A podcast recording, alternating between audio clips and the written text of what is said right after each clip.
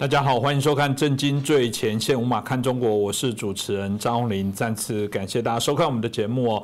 过去我们节目当中谈了非常多有关认知战这件事情哦，特别在每次选举的时候，这些认知战、这些错假讯息哦，啊，不断的在台湾的各个啊这个社群媒体，或者甚至我认为有些主流媒体，可能都跟着在做这些错假讯息的一些报道，对台湾的影响当然非常大。我们过去是说。开大门走大路，如果你跟我有不同价值，大家就摆开阵仗，好来辩证。可是这种似是而非，啊，甚至是啊错误的资讯呢，有时候民众不查。反而会把这些啊变成是这些错假讯息的一个啊温床，那造成了大家错误的认知。当然，最严重的部分是可能做了错误的一些选择哦。那中共对于台湾的认知战的部分从来没有停止过，所以我想这个议题哦还是值得我们台湾好好来关注。那今天很开心跟我们谈这个议题的是我们台大政治系的荣誉教授明居正老师哦，来跟我们好好聊一下。明老师你好，呃，主持人好，各位观众朋友大家好。是老师，你过去也一直很关注这个所谓认知战，特别有一些以美仇美论的这些论点哦。那当然，其中有一个就是说美国最坏，美国的霸权啊，事实上是才是造成啊整个全世界的混乱。其实大家可以上网查一下，很多的论文研究，甚至在谈美国的帝国主义啊，它就是一个帝国啊，在反帝国，美国就是所有最坏的人。所以这部分老师您怎么看呢？呃，应该这样说吧。我们从国际政治角度来看，哈，呃，世界上一一定会有霸权。然后，如果说没有霸权的话，这个世界可能会动荡不安。大家回想一下，中国在比较乱的时候，要么就这个朝代末期，要么就春秋战国时代。所以到什么时候这个天下比较安定呢？基本上就有了一个霸权出来啊，一统天下之后，国际社会上现在当然没有办法一统天下，但是。如果有一个比较强大的国家，它出来推行国际秩序，然后提供公共财的话，相对来说战争会比较少，然后会比较稳定。如果说我们把这个话题呢，就是所谓霸权的问题呢，摆在世界外交史角度来看，大概这几百年来呢，呃，出现过四个霸权吧。呃，这完整来说呢是四个霸权。第一个是葡萄牙，第二是当从从国际世界外交史的角度来看。葡萄牙，然后西班牙，再来是英国，然后再来是美国啊，大概是四个霸权。嗯，如果说我们比较这四个霸权的话，葡萄牙跟西班牙呢，他们的范围比较小，他们大部分集中在这个拉丁美洲啦，啊或者非洲的一部分啦等等，也就是它能够这个接触到的面有广，呃面呢没有那么广，它到基本上是欧洲的一块，西欧啦，南欧那块，然后北非、地中海这边。然后南美洲在一部分的北美洲，所以它的范围有限，因为当时因为武器各方面不是那么进步，科技的那个发达程度有限，它能深入的地方呢比较少。简单说就是，他们葡萄牙跟西班牙这两个所谓的霸权，对人类的影响冲击跟伤害呢相对比较小。我并不说它不造成伤害，我我说的是造成伤害相对比较小。当然，对中南美洲、对拉丁美洲这些国家来说，他们不不会这样干。他们认为葡萄牙、西班牙过去伤害很大，然后这是一个大航海、大殖民时代。那从他们角度来看，我完全同意。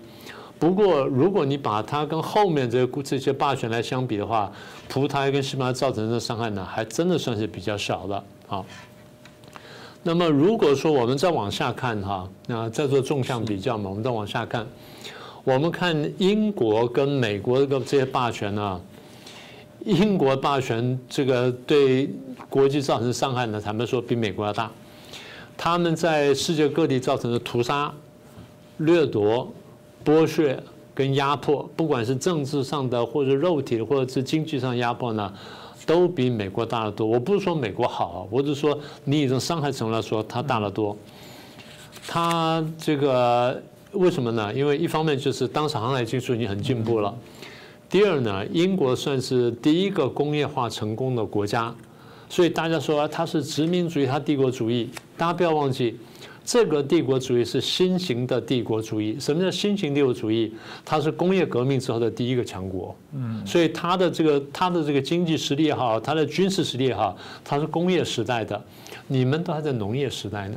对不对？所以这是个不同档次的这么一个文明，所以他来打你的时候呢，你很难对付他。我记得那时候中他来到中国的时候呢，当时是满清中叶后叶，满清中后叶呢闹过太平天国，当时湘军淮军呢打太平天国，打到最后的时候呢，已经差不多了，眼看着太平天国要剿灭的时候呢，这个湘军领袖胡林翼呢。骑着马在安庆城旁边，在俯瞰那个长毛贼，就很高兴。就一看看到长江这个上面呢，两条英国船呢逆流而上，起死如风。他这个心头一惊呢，倒撞下马，还吐血了。后来还在讲说怎么回事？他说长毛贼不足虑，但是呢，英国或者泰西对我们的，也就是西方各国他们对我们的挑战呢，恐怕是三千年以来未尝有之变局也。这些人是饱读经史子集的，对中国历史是非常熟悉。他还晓得中国受外族入侵这么多次，然后呢，这个一亡于元，二亡于清啊。现在他虽然做了清的大臣，但是看见英国的这个挑战呢，他晓得这个挑战跟过去完全不一样。所以他说三千年以来未尝有之变局也，也就是他看见了工业革命对农业文明的挑战。这个眼光的确是跨时代的。那么也就是他在说什么呢？他讲的就是这种工业强国，它所形成帝国主义跟过去农业时代帝国主义是不一样的。我说了半天，我不是说哎英国多么坏，美国多么好，我不这意思。我只是说，相对而言，英国当时比较更无所顾忌。他不管是屠杀啦，或掠夺，或剥削，或压迫呢，真的比美国厉害。那当然，美国干过很多坏事儿，但是呢，作为这个从一一战，尤其是二战以来称霸到现在的。大概差不多七八十年的这个霸权主义的美国来说，他仍然很努力推行民主、自由、法治、人权，这推行普世价值。他虽然有时候操之过急，甚至有时候会揠苗助长，然后消除势力，造成反效果。但毕竟呢，他还做过很多好事情。他推行的国际秩序相对来说比较公平。我再说一次，我不是说美国多好，不是说帝国主义比帝国主义或霸权比霸权来说，美国的霸权还算好一点。啊，这第二点，第三点，如果说我们再比较的话，那有一个国家呢，叫做苏联。苏联没有真正成为霸权，它在它在争霸，但是呢，它毕竟这个，呃，当年是笼罩了东欧八国，然后东欧有一个这么一个铁幕，把这些呢都拢进来作为它的附庸国家，然后他手又伸到越南啦，伸到北韩啦，伸到中国啦，伸到别的这些国家去，所以在经济各方面的确剥削这个国家。但是苏联控制的地方虽然远远不及英国，但是苏联造成的不管屠杀啦、剥削啦、压迫啦、侵害等等，又超过英国。所以你若来比的话，你说呃，英国超过美国，苏联又超过英国，那你说英国那时候没有那么多这个价值观在约束他，那苏联为什么这样呢？因为他相信共产主义，相信一个邪恶的一个思想，他不把人当人看的时候呢，那那个他所。做成的事情，从我们现在来看，真的叫做没有人性的底线，所以这才是真正可怕的地方。所以，呃，问题是，即便是如此，在台湾内部还是有很多人在这个当中共的传声筒，当中共本身也不断的透过各种管道来影响，一直在谈那这个对啊，这个美国还是很糟糕，美国就是还是霸权，美国自己内部有许多的问题啊等等。那这些呃部分，其中有一个也会释放一点讯息，就是所谓的东升西降。这部分老师你怎么看呢？这个当然就是你说的，其实根本就是中国的一个宣传哈。是美国当然有很多不如他过去自己的地方，你比起美国这个历史上有一些更辉煌时代呢，今天的美国呢显然是不如的，那是不用说的。所以我不认为说任何一个霸权不会衰落，美国我相信难逃历史这个呃规律，它大概迟早会衰落的。但是我们要这样看。当你用这个标准去评量美国衰落的时候，你要不要用同样标准去评量一下中共，看它有没有衰落？这第一个，也就是我常常认为这些用这些标准去评量美国人的，我不是说你不可以批评美国，你完全可以批评美国，也完全有资格去批评。但是我想提醒一点：第一，你所听到批评美国的话，是不是中共告诉你的？第二，你要不要用一模一样的标准去评量中评量一下中共，看看你评量出来中共结果会比美国更好？嗯。啊，就很强调第二点，所以如果这样看完之后呢，我们可以从很多地方来来仔细看啊。第一，创造力，第二就是政治体制，第三就是科技，然后第四是经济，第五是金融，第六是军事，最后是价值观。你把每一个地方分开来看呢，一项项比的话，对美国跟它过去历史上的某些时段来比呢，可能有所不如。但是如果说以现在同摆平了横向来比较，它跟世界上另外大概将近两百个国家比较的话，它这地方呢都还是很突出的。它的总体分数是比人家高的，可能单项或个别输给别的国家，那这点是毫毫无疑问。但总体来说比较高。所以我不是说美国不会衰落，我再说一遍，我只是说用同样标准去评量各国的话，美国依然领先，而且领先很多。更重要就是，你若用一模一样标准去评量中共的话，你发现美国可能领先更多。为什么呢？这东西讲起来跟制度很有关系。我们不是鼓吹资本主义，但是当人类社会走到这一步的时候，你很难去逆转，所以你只能就你现在有的这条件的去评量。那现在有的条件是什么呢？第一是资本主义，第二是共产主义。资本主义呢，鼓励竞争，对不对？鼓励竞争，但你知道竞争没有限度那很危险，对。所以到了这个十九呃，到了二十世纪初期的时候，大家发现无限制的竞争反而会伤害竞争，所以怎么办呢？我们要保障竞争。如何保障竞争呢？定定竞争的规则，定定竞争规则，然后强力执行。大家在基本公平的基础上，就孙中山所说的立足点的平头平平等上面，我们大家来竞争。好，所以资本主义最后认识到，如果我放纵竞争化，所导致结果，说必须是一个公平的竞争，用法律、用制度乃至形成的社会文化跟形成一种普遍的氛围，我们来公平竞争。而这种竞争到最后怎么才能保障呢？要靠政治力量的保障。嗯，什么样政治力量能够保障他们呢？民主政治。呃，所以我过去也讲过，我说，其实我后来对民主有一个比较简单的体会：民主就是市场，呃，就是政治竞争的市场化跟公平化。嗯，对不对？你说自由经济或资本主义经济是市场是市场决定的，它用供需来决定。事实上，市场的观念也完全可以摆在政治里面。因为当政治市场化之后呢，大家公平竞争。怎么公平竞争呢？政党把自己政纲拿出来，把候选人拿出来，然后我们来比一比。然后选民就像顾客一样，他来决定我比较喜欢谁。所以它是市场化的。我不说这办法有多好，这个办法是我们今天人类社会走到这一步之后能够找到的比较好的办法。我只能这么说。所以没有完美无缺的东西。所以我在说什么呢？我在说的就是资本主义加上民主政治，它鼓励公平的竞争，然后定定游戏规则。所以这样导致结果就是它相对是比较多元的。嗯，它不是一个这个定于一尊的，它是多元的。而在一个多元情况下呢，它鼓励竞争，然后又有制度去保障竞争化，它可以让比较好的结果产生。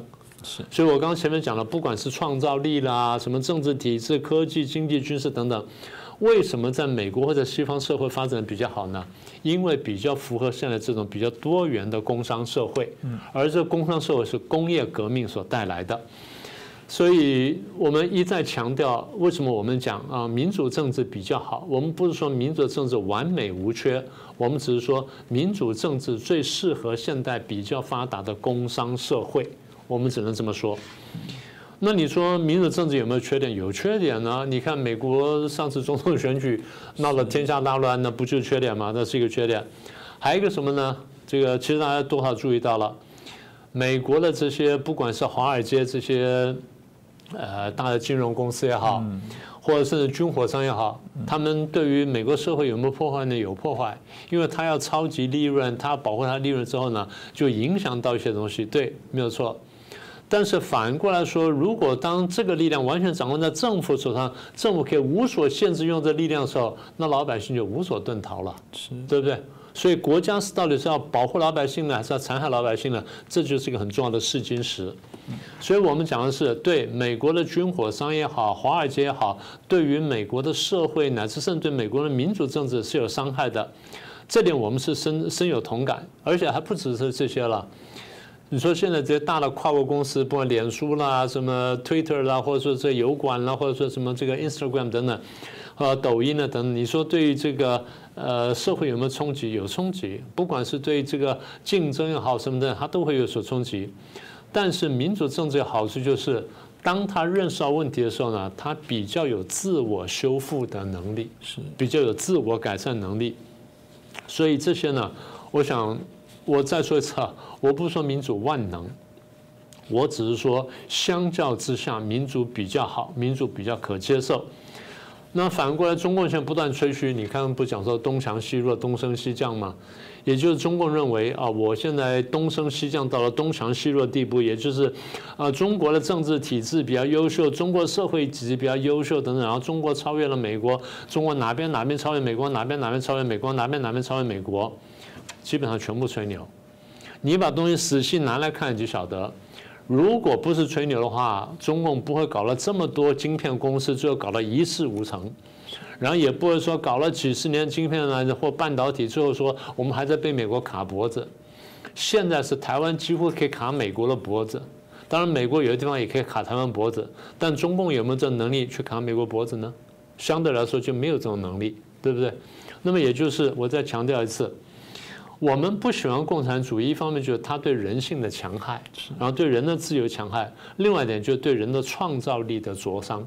那这点是我们真的觉得说奇奇为不可的事情。是哦，老师刚刚提到创造力，我自己感受很深。为什么我们说共产体制没有创造力？因为多磕头少说话，对，你就不用想啊。即便我们不相信中共在做这些所谓东啊升西降，然后再说美国思维故意在那边吹嘘这个厉害了我的国，但总还是有人会受到影响。或我们的节目也有一些观众会有一些困扰，说老师，那我以后遇到有人还是在说。这样的论点的时候，我到底该怎么样来回复他呢？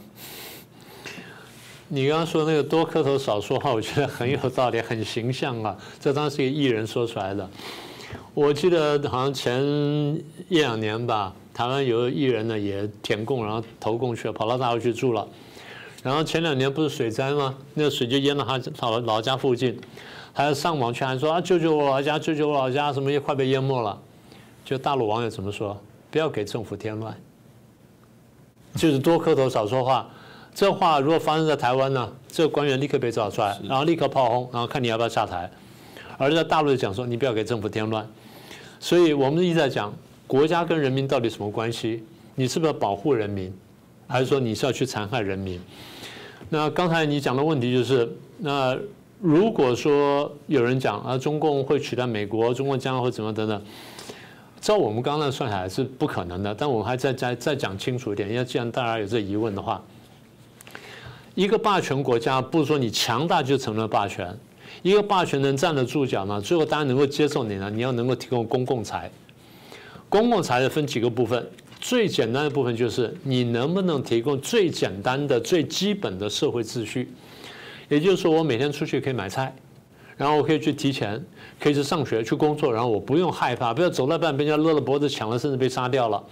然后女孩走到一半，后来是上不了学，被强暴、被抓走、被卖掉了。呃，小孩子被拿去绑票了等等。你是不是能够最提供最基本的秩序？国际霸权也是如此。国际霸权提供的基本的公共财就是大家在那正常来往啦、旅游啊、做生意啦或什么等等，是不是能够基本顺畅？啊，这第一个。第二呢，除了提供秩序之外，你这个国家能不能提供一个规则出来？也就是，哎，我们买卖怎么做？然后，比如说石油，我们大概怎么定价？啊，会不会有人定的过高，让大家不方便？有人定的过低，然后破坏市场竞争？所以，是不是来公平定一下？然后再来就是这个，呃，我们双方打交道怎么打法？我们有了摩擦了，是我们马上打仗呢，还是我们提到什么地方去？然后这个地方呢，呃，指派哪些国家来帮我们调停啊，什么等等，啊，提供规则，也就是我们往来之间呢，基本上守这些规矩。第三个，你要再能提供的话，提供什么呢？提供金融实力。什么叫金融实力呢？不是每个国家都很有钱，也不是每个国家钱都够用，事实上每个国家都觉得自己钱不够用，所以。当有些国家财政出现重大问题的时候，我们有没有办法帮他纾困？啊，纾困到一定程度，但不说就完全不不不不管不顾把你救到底，不是这样。也就是说，提供到一定程度，让你能够撑下来。如果你真的自作孽呢，我实在没办法。但如果你不是那么自作孽的话，是不是我们都当然能够帮你一点点？大家不要以为说国际政治有时候真的是青面獠牙。早在春秋时代呢，就有规定叫平调。什么叫平调呢？就是哪个国家遇到荒年或水灾什么的，然后颗粒无收的时候呢，大家要用这个基于市场的价格卖东西给它，让它能活下来。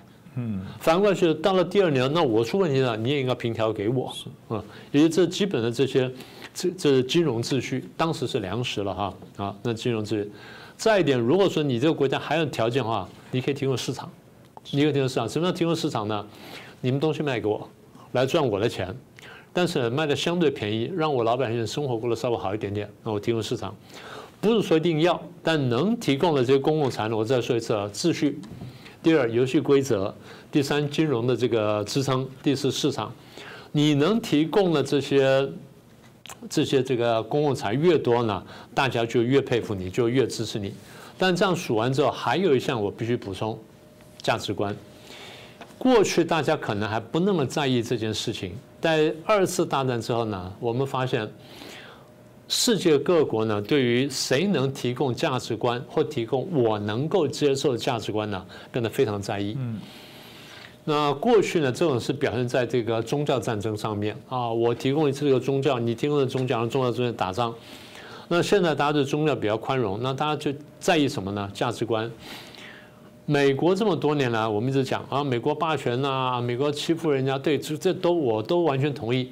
但美国的确提供一件事情：民主、自由、法治、均富。啊，美国有时候骗人，是有的时候他骗人，但基本上他还是老实的。嗯，他还是老实的。我不是说他到处老实，但我说他基本上老实。但他提供民主、自由、法治、人权的东西呢，符合了我们讲的工业革命以来的世界各国变化出来的多元的社会价值。嗯，而这是我们大家觉得呃现在可以接受，而且我们要追寻的。所以在这个意义上面，中共提供什么呢？中共提供马列主义的一党专政。刚刚不是讲了吗？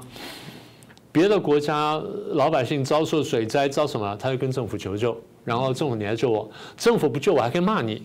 你看这是土耳其的地震，这些灾民就就就要就要劳就要这政府来救，政府现在答应啊每每一户提供什么一万五千元的救助啊每户提供，不好意思，中共过去几年水灾，大家有听到政府提供什么救助吗？不要说政府提供救助，各位上报去查一查。哪一个省的大员出来视察了当地的这灾区、灾区跟灾民，然后提供了什么实质的帮助？有没有？别的国家从武汉肺炎开始提供帮助，然后天灾人祸提供帮助，中国有没有提供帮助？我不说一定要提供帮助，但是你最基本的这些救助你应该有的。所以当然这就牵涉另外问题，就是我们觉得第一呢，中共的这个态度的问题；第二就是。态度就政治体制问题。第二就是他的财政呢，其实非常虚弱，所以没有实力做这件事情。那么也就是我们看来看去，我们觉得说，我们从外面看过去呢，中共提供的这套一党专政价值观呢，不但不能解决问题，反而会制造问题，会增加问题。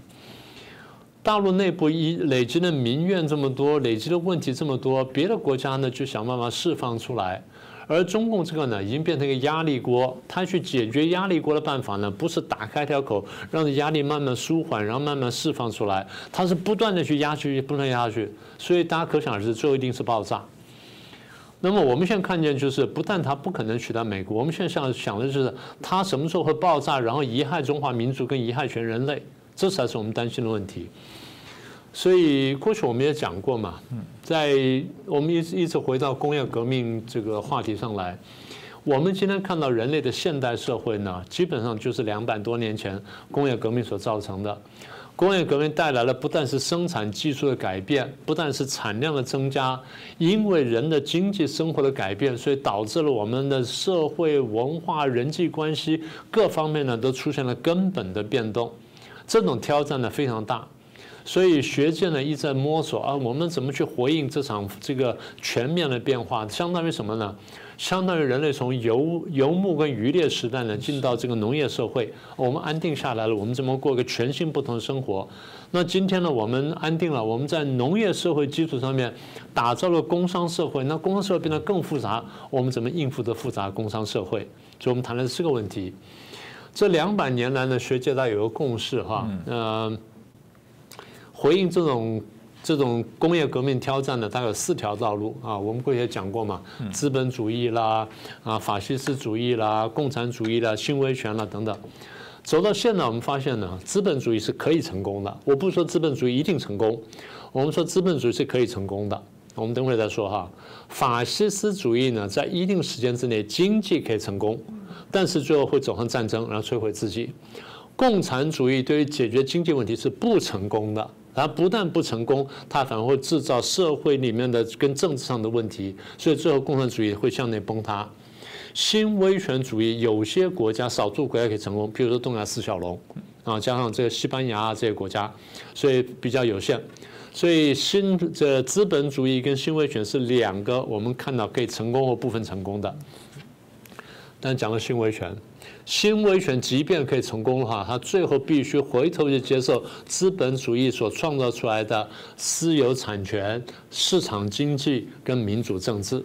不走到那一步哈，他同样要面临革命。这个就是台湾逃过的，然后最后有些国家没有逃过了这个革命。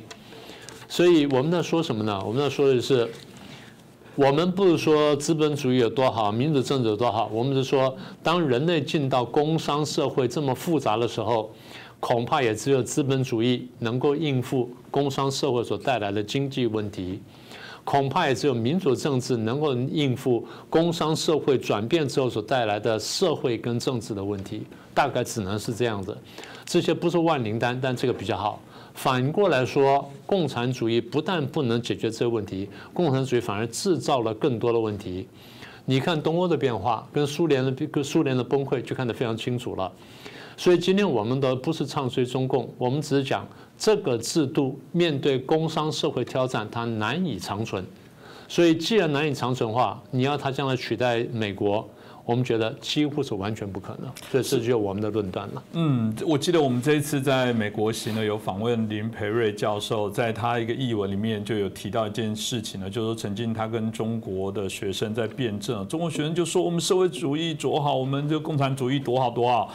啊，这个美国这种这套制度是不行的。我记得那时候就访问这个学生说，那有一天你的政府如果说我们突然发现我们要改成追求民主呃这个政治的体制的话，你会站出来抗议吗？你会说我不准，你要维持吗？他那学生不说话了。我觉得问的非常有趣，这大家就是如此啊！就你现在看起来被洗脑过程当中，不管是真的假的，在捍卫共产主义，就共产主义才是符合中国的特色。但有一天中共突然。如果有一天呐，他突然这样，现在很难哦，就他突然这个转性呢，觉得说要这样子来追求自由民主，你会出来抗议吗？我想这值得大家好来啊参考一下。那今天再次感谢明老师，也感大感谢大家的收看了。我觉得啊，认知战这件事情在台湾显然一定会持续受到一些干扰啊。我们节目也会持续关心，但也希望大家如果认为这个题目非常的重要的部分，帮我们转传给更多的好朋友来了解一下。那就希望啊，这一个议题在台湾。的朋友，台湾的民众可以更有更大的免疫力来对抗这种啊认知战的病毒哦。再次谢谢明老师，再次感谢大家的收看。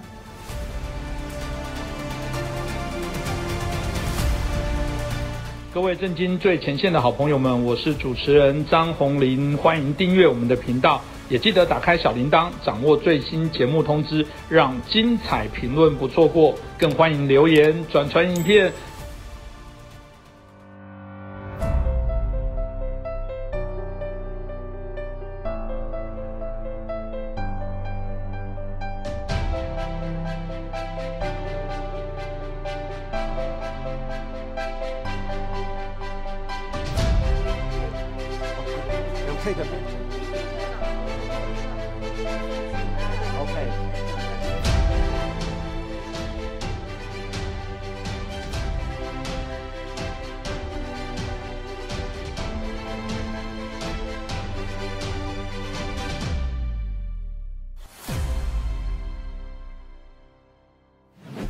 正经最前线，无马看中国。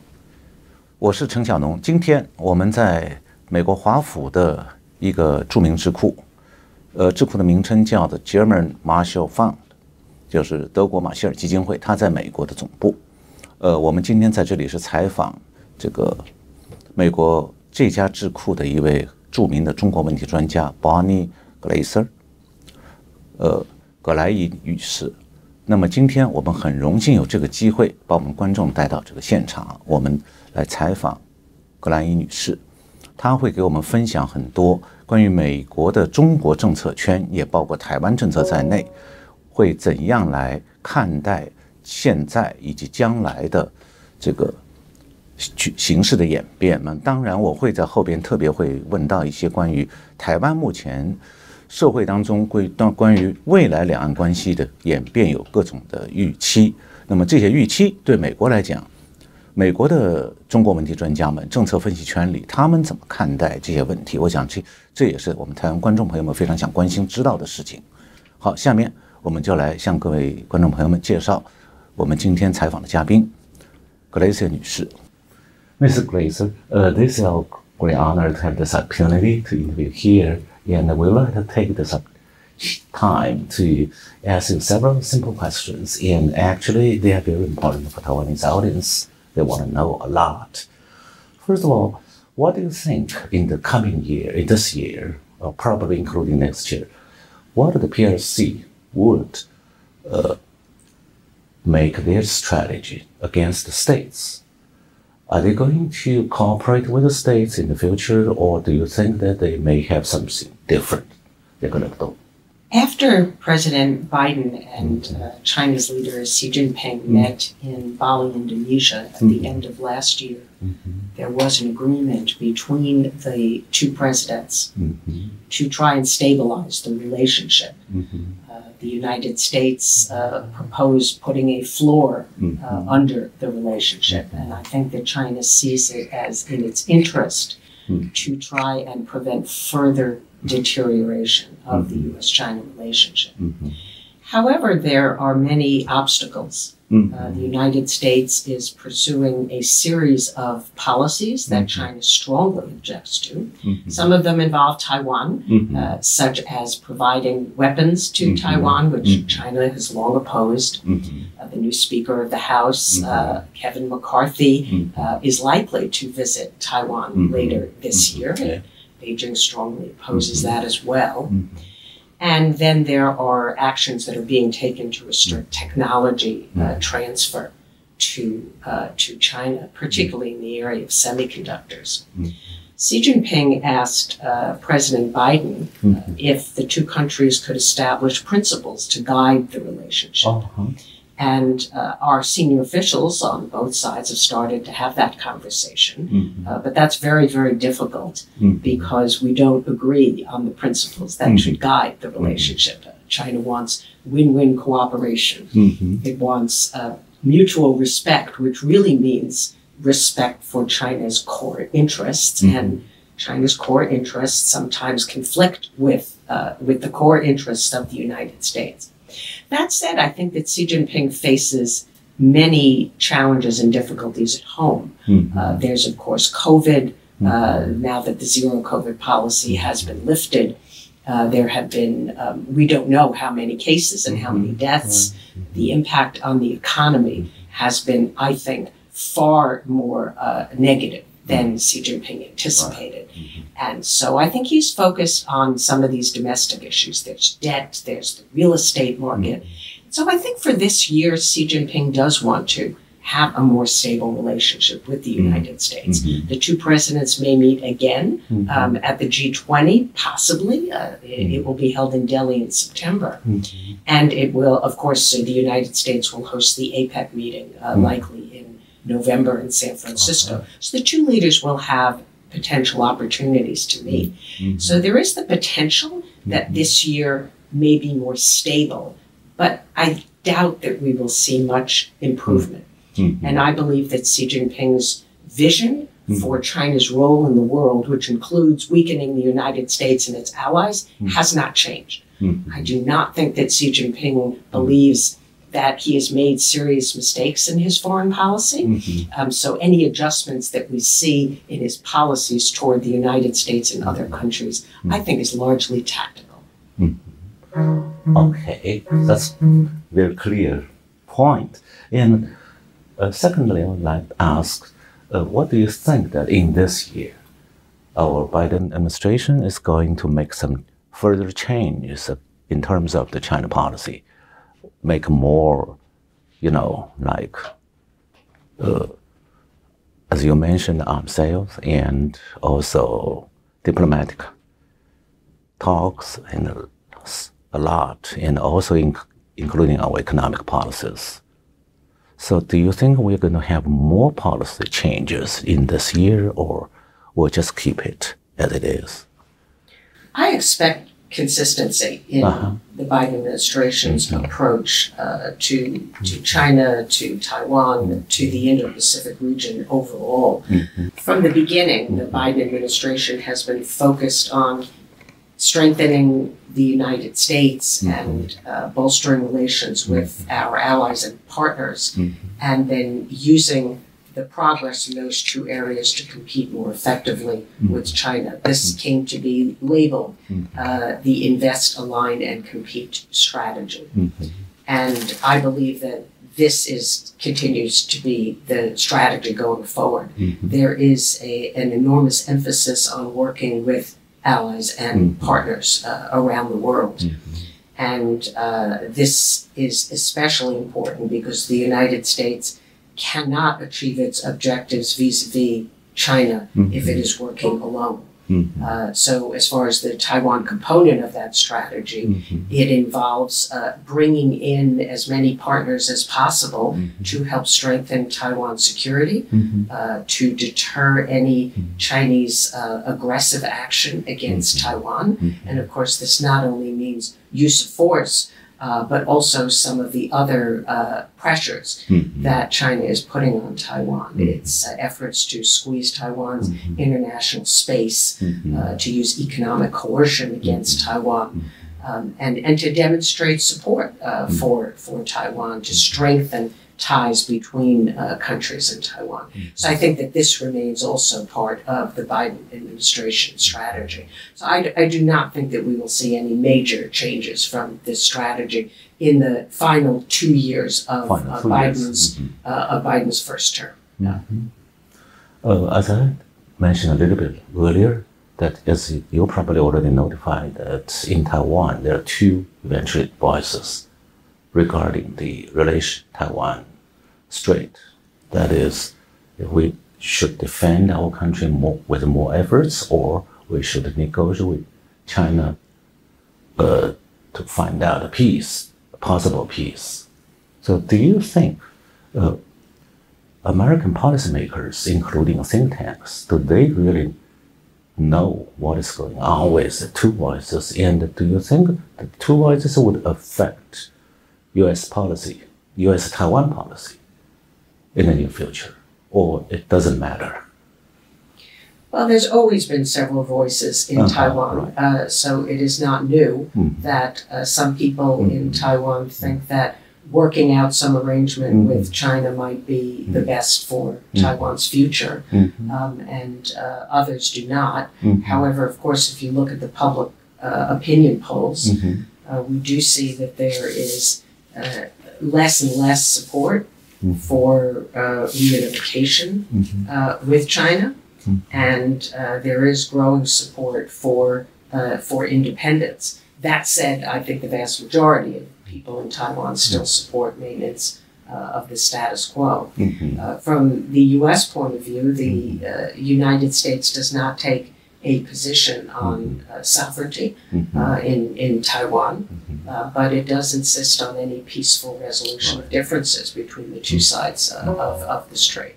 So it, it really is a question of, uh, of trying to uh, shape the way that China responds to Taiwan. I think that the United States should encourage uh, China um, uh, to use less pressure and coercion uh, against Taiwan.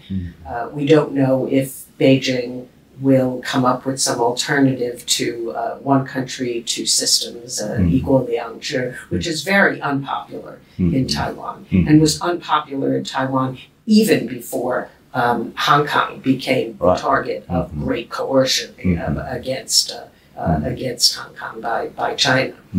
Uh, but I think that Xi Jinping has doubled down on uh, one country, two systems. There are some rumors that perhaps he will develop some new offer for Taiwan. Uh, it would be interesting if he did, uh, but I'm personally rather skeptical. Uh, but from the U.S. point of view, we uh, have not in the past taken a position on what the outcome of uh, arrangement should be if there were to be some agreement made between the two sides of the strait. The United States has long said that we would support any outcome that the people of Taiwan wanted to see. Um, so it would have to be uh, through some kind of a vote or referendum, not imposed on the people uh, by uh, by the government. That said, I think that the vast majority of people in the United States who understand this issue uh, believe that the system that exists in the People's Republic of China is not one that the people of Taiwan want to live under. Um, and so the best policy from the US point of view is to prevent war, preserve Taiwan's democracy, its Right. freedoms, its autonomy, um, until such time as uh, the differences could be worked out between the two sides of the strait peacefully, because we do not want to see war uh, between China and Taiwan.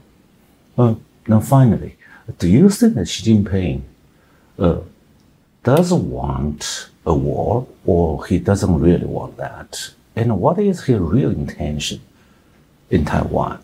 Just keep it as one country, two systems, like Hong Kong, or he wants to take it over? Well, Xi Jinping has made uh, several statements um, about his intentions toward Taiwan. Most of these statements have been said by previous Chinese leaders. Uh, for example, it's a historical mission of the Chinese Communist Party to return Taiwan to uh, Chinese control. Um, that uh, Taiwan is um, an inalienable part of China, um, and reunification is inevitable. All of these statements have been made by previous uh, Chinese leaders.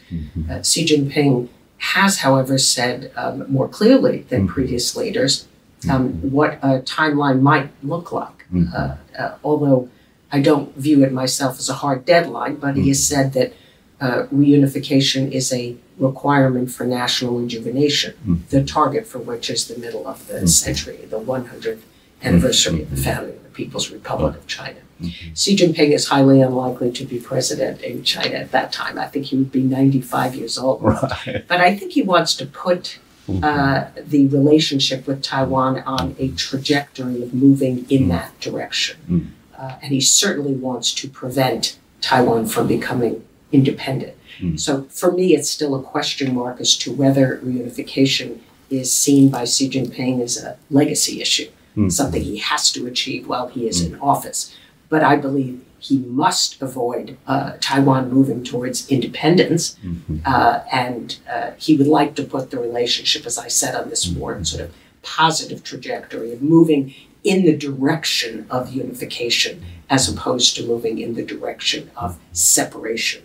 So it could be a threat to his position and to the legitimacy of the Chinese Communist Party if Taiwan were to declare independence. So I believe that if Taiwan declared independence, that China would use force uh, against Taiwan.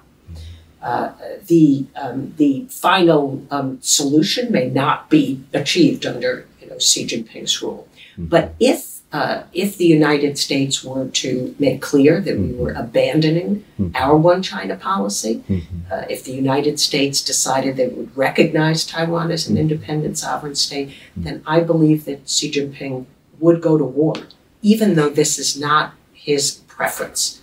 Uh, the uh, Xi Jinping and, of course, other leaders and documents in uh, China underscore that the goal is peaceful reunification. But the definition of peaceful in China includes pressure and coercion.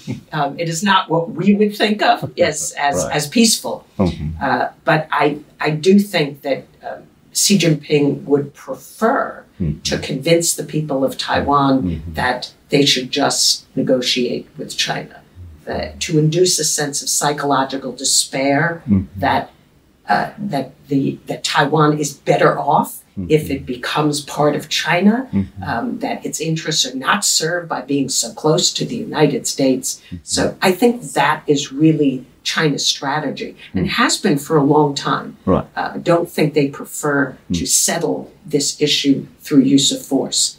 Um, if China, if China uses force against Taiwan, especially if it launches a full-scale invasion, the risk of failure is very high Right. there is probably no um, uh, campaign for the PLA that is more difficult than an amphibious landing in Taiwan and seizing and controlling uh, the island. So uh, that's very risky for Xi Jinping. Uh, and so at the end of the day, I think that that's a last resort. Oh, the last thing I just want to ask regarding you just mentioned so Taiwan po- independence policy. So recently, it looks like in Taiwan society, less and less people, even just a small minority, are still talking about that, the independence. But their current president and the vice president already say, saying that Taiwan independence is no longer an issue in Taiwan because the Republic of China is a country. It has sovereignty and its a constitution, its democracy. So it's there. So do you think under such circumstances, do you think uh, in U.S. policy circle, they would perceive this uh, a progress to improve the straight both sides relationship or whatever Taiwan says, if they don't want independence, still Xi Jinping won't change mind. Well, we don't know what mm-hmm. Xi Jinping will do going forward. Mm-hmm. And in the past, mm-hmm. uh, even under Xi Jinping, the 1992 consensus has been considered good enough for business.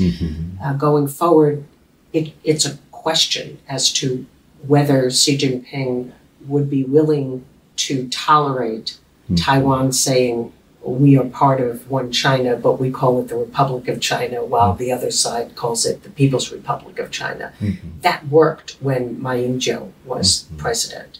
I don't know whether that would be acceptable to China today, mm-hmm. uh, but it, perhaps it isn't even completely acceptable any longer to many people in Taiwan.